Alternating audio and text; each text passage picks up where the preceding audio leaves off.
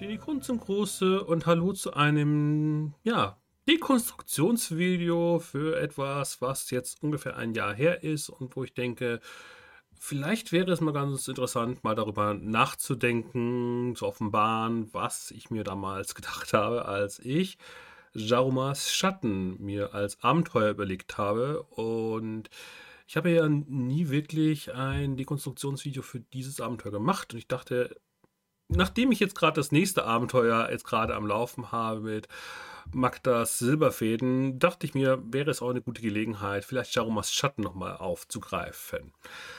Und es, dieses Video wird so gesehen zu gewissen Teilen Spoiler hinsichtlich der Gnade der Ikonenkompagne in ja, wahrscheinlich überschaubaren Rahmen haben, aber nur als Hintergrund, weil ich mich besonders auf eben ein Lied für Jaruma beziehen werde, das ja offiziell Teil der Gnade der Ikonenkampagne ist. Das ist ein One-Shot, den ich ja auch bespielt habe vor zwei Jahren. Und dieser, naja, ich habe mich im Rahmen des Reviews zu der verlorene Abgesandte, also Teil 1 der Gnade der Ikonenkampagne, darüber ausgelassen, dass ich dieses Abenteuer niemandem empfehle. Aus Gründen, die man entsprechend in dem Video, ich versuche mal es entsprechend hier auf dieses äh, i hier zu legen. Äh, ihr könnt es euch entsprechend dann einfach anschauen. Aber ich fand die Sache mit Jaruma und der Forschungsstation, das war die Nummer 7, glaube ich, die FS7, um Xene im Kursystem dann doch von der Prämisse her spannend. Ich fand nur den One-Shot nicht geeignet. Und entsprechend würde ich jetzt mal einfach anfangen. Gehen wir einfach mal so, was ist der Hintergrund für Jarumas Schatten?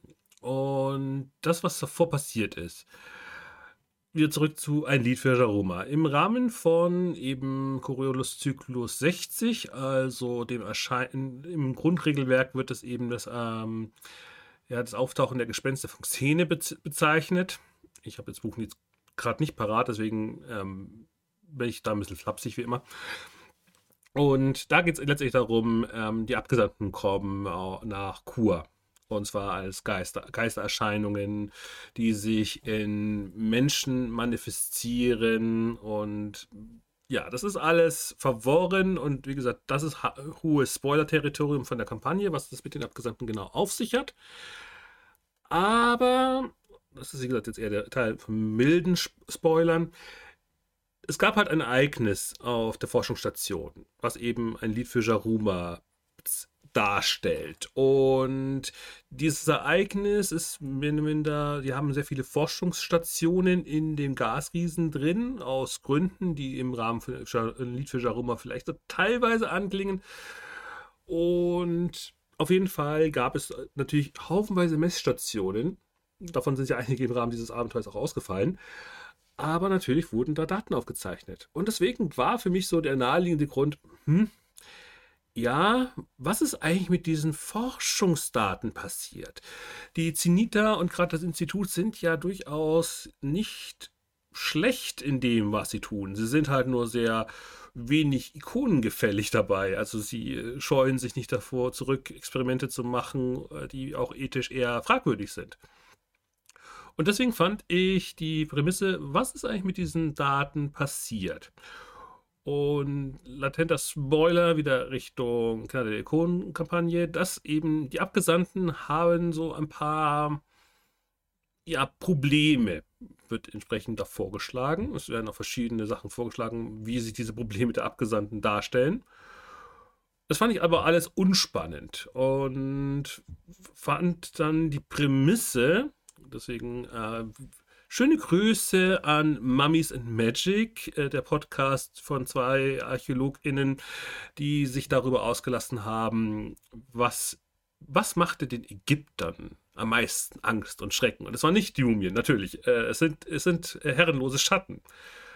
Und das fand ich für Coriolis einfach so, das passte so wie der Popo auf den Eimer.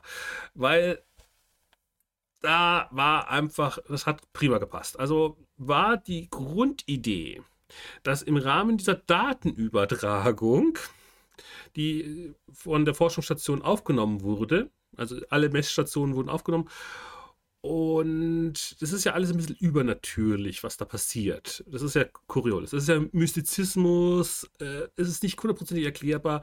Aber so aus dieser leicht wissenschaftlichen Perspektive wurden diese ganzen Daten kopiert und aufgezeichnet. Und vielleicht ist ja in dem Rahmen äh, ein paar Daten hängen geblieben. Und die Grundidee war dann, dass der Schatten eines Abgesandten dabei ähm, eben verloren ging. Der ist halt auf den Forschungsbändern, Bänder, Datenträgern, sagen wir es so, auf den Text äh, gespeichert worden. Und man kann das vielleicht dann reproduzieren.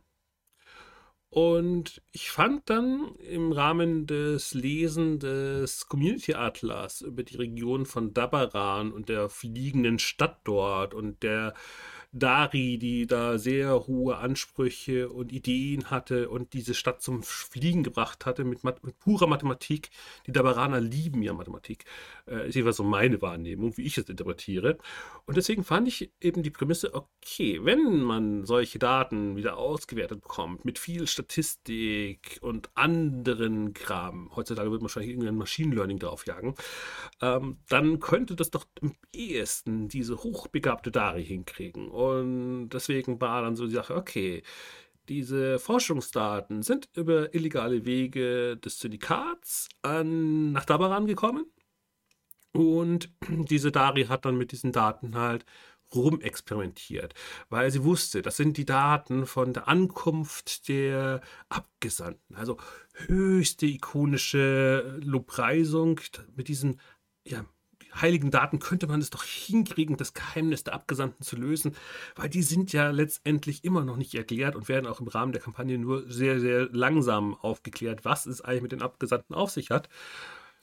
Und entsprechend fand ich das die Prämisse dann okay, diese Daten, sie kriegt das hin, die Daten zu entschlüsseln. Aber das Problem ist einfach, diese, dieses Lied, was sie daraus erzeugt, setzt das ist ja so etwas die Sache mit der Mystikerkrankheit. Äh, ich bezeichne es in meiner Kampagnenwelt damit, dass ich diese immer so mittlerweile bezeichne als diese Menschen sind in Resonanz mit der mit dem mit dem All, dem Welt, also dem Weltall, dem Universum gesetzt worden. Also die schwingen so gesehen im Gleichtakt mit den Atomen der Welt und sind damit in der Lage, eben platt gesagt Magie zu wirken. Und dieses Lied zwingt dann so gesehen dieses, diesen, diesen Frequenztakt von den Abgesandten, diejenigen auf, die, die diese Musik gehört haben. Und dann manifestiert sich der fremde Schatten, der dann plötzlich an jemanden klebt, wo er nicht hingehört. Eigentlich gehört dieser Schatten ja dem Abgesandten. Und gut, die Frage ist halt, welcher Abgesandte. Es wurde halt im Rahmen von Jaromos Schatten entschieden, es ist der Abgesandte des Gesichtslosen. Und das war dann auch okay, weil äh, dieser Abgesandte war äh, für mich völlig okay. Und im Rahmen dessen ähm, war dann die Idee, okay, wir haben ja in Dabaran eben, wir haben damals beschlossen, in der Session Zero, wir möchten gerne das ähm, etwas absurdere Konzept der Zirkusgruppe aus der Charaktererschaffung hernehmen. Und haben uns dann gesagt, okay, zwei Kurtisanen zusammen mit einem Bühnentechniker, zusammen mit einer Pilotin. Und das hat sich dann alles so, wir haben da aufgeschaukelt, nach Motto, okay, sie, die, ich habe dann der Dari entsprechend eine, ja, was, ja, die Frage ist halt, sie ist eine etwas weirde Frau mit, ja, sie ist halt ein sehr prototypischer Nerd von mir dargestellt worden. Vielleicht habe ich es auch ein bisschen über den Klischee übertrieben, aber auf jeden Fall war sie dann entsprechend, sie ist halt schüchtern, verquer. Ich weiß nicht, wie weit man das irgendwie mit Neurodiversität verbinden könnte. Ich bin ja selber neurodivers. Es ist für mich ein bisschen schwierig, das, das Normale und das Unnormale an dieser Stelle richtig zu trennen. Und ja, das war so gesehen ein interessantes Muster, okay. Und entsprechend dann der Orden des Paria. Hätte auch potenziell auch eine andere Fraktion nehmen können. Das ist an der Stelle austauschbar gewesen. Und dass sie halt den Auftrag bekommen, sie sollen diese Dari entsprechend bezirzen. Ich wollte einfach, ich wollte den, das Archiv vom Ordensparier einfach mal auf den Plan rufen, weil ich das immer noch finde, das ist irgendwie die coolste Subfraktion beim Orden. von dem man überhaupt nichts lesen kann in dieser Kampagne. Deswegen fand ich so gut, okay, das baue ich jetzt ein. Punkt. Ähm, so, zurück zu dem Punkt. Also, sie haben dann entsprechend den Auftrag bekommen, bezirrt sie diese Dari und dann werden sie entsprechend eingeladen. Dann kommt effektiv raus, dass diese Dari es so mit Menschenrechten und äh, ja, so Menschenversuchen eher lapidar sieht. Es gibt ja genug arme Menschen auch auf Dabaran, die man sich entsprechend dafür einkaufen kann für solche Experimente. Und ja, dann ist das Ganze eben mit dieser Eskalationsstufe. Ähm, das Ende am Schluss mit die, der Schwesternschaft in Lotus, das war dann eher so eher so gefühlt Plan C. Also ich hätte eher erwartet, dass sie sich vielleicht an die Dari halten oder vielleicht doch an, den, an das Archiv vom Orden. Und sie haben sich entschieden, nichts davon kommt uns in die Tüte. Und dann musste ich halt irgendwie einen dritten, dritten, einen dritten Ausgang noch irgendwo definieren. Und dadurch ist halt die Schwesternschaft entstanden, die ja auch im Community Atlas entsprechend definiert werden als eine Fraktion, die latent mit ähm, den ähm, mit den Dragonitern irgendwie im Band, verbandelt sind oder auch irgendwo noch Wurzeln Richtung der Suche hat, die wiederum zur Kirche der Ikonen gehören. Jada, jada, es hat dann auf jeden Fall ganz gut gepasst und damit auch dann das Ende da dieses Abenteuers zu machen. Also das war letztendlich die ganze Prämisse und alles andere war dann so Character Play. Und äh, ich habe sehr viel Spaß dann gehabt, auch das dann akustisch zu untermalen. Also wenn man dieses Abenteuer sich dann auch anhört, das ist ja, das ist dieser Teil ist ja komplett mit dem Klangteppich ausgestattet. Und ich habe da auch sehr viel mit diesem Ikonenlied rumhantiert, also wirklich so ein awkward Ding, was wirklich einem klar macht, diese Musik möchte man nicht hören, die bringt nur Unglück und auch so Sachen wie diesen Effekt des, äh, der, Silent-Kuppel, also ein Gerät, was mir abschirmt, dass man nicht belauscht werden kann vom Orden.